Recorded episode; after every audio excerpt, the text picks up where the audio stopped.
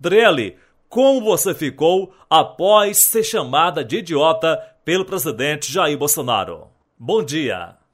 Bom dia, Hélio Alves. Bom dia a todos aí do portal Tribuna do Recôncavo. Eu me senti tranquila, continuei fazendo o meu trabalho. Afinal de contas, essa é uma postura que o presidente vem adotando desde o início do mandato dele com a imprensa. Então, eu já imaginava que uma situação dessa pudesse ocorrer ou comigo ou com qualquer outro colega que lá estava.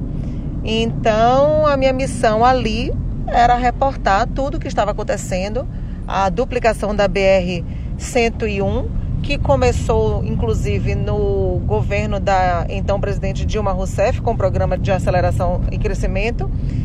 E ele entregou mais 22 quilômetros dessa rodovia que corta dos estados brasileiros. Então, é uma rodovia muito importante para o país.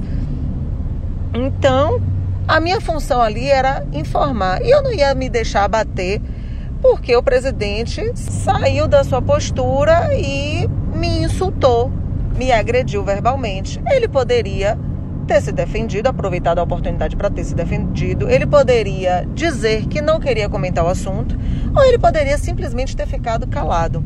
Driele, você já passou por alguma situação semelhante a essa? Eu nunca passei, eu tenho mais de 10 anos de carreira, só na TV Aratu eu tenho esse tempo trabalhando, então são mais de 10 anos de carreira. Nunca fui insultada na vida por nenhuma autoridade. E olha que muitas já ficaram em saias justas comigo por conta de assuntos que nem sempre são confortáveis.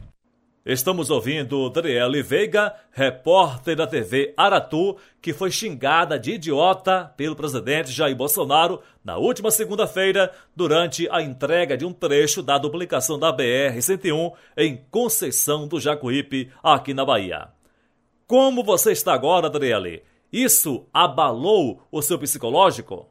Eu estou muito tranquila, sigo tranquila. Acho que essa é uma postura inadmissível do presidente com toda a imprensa.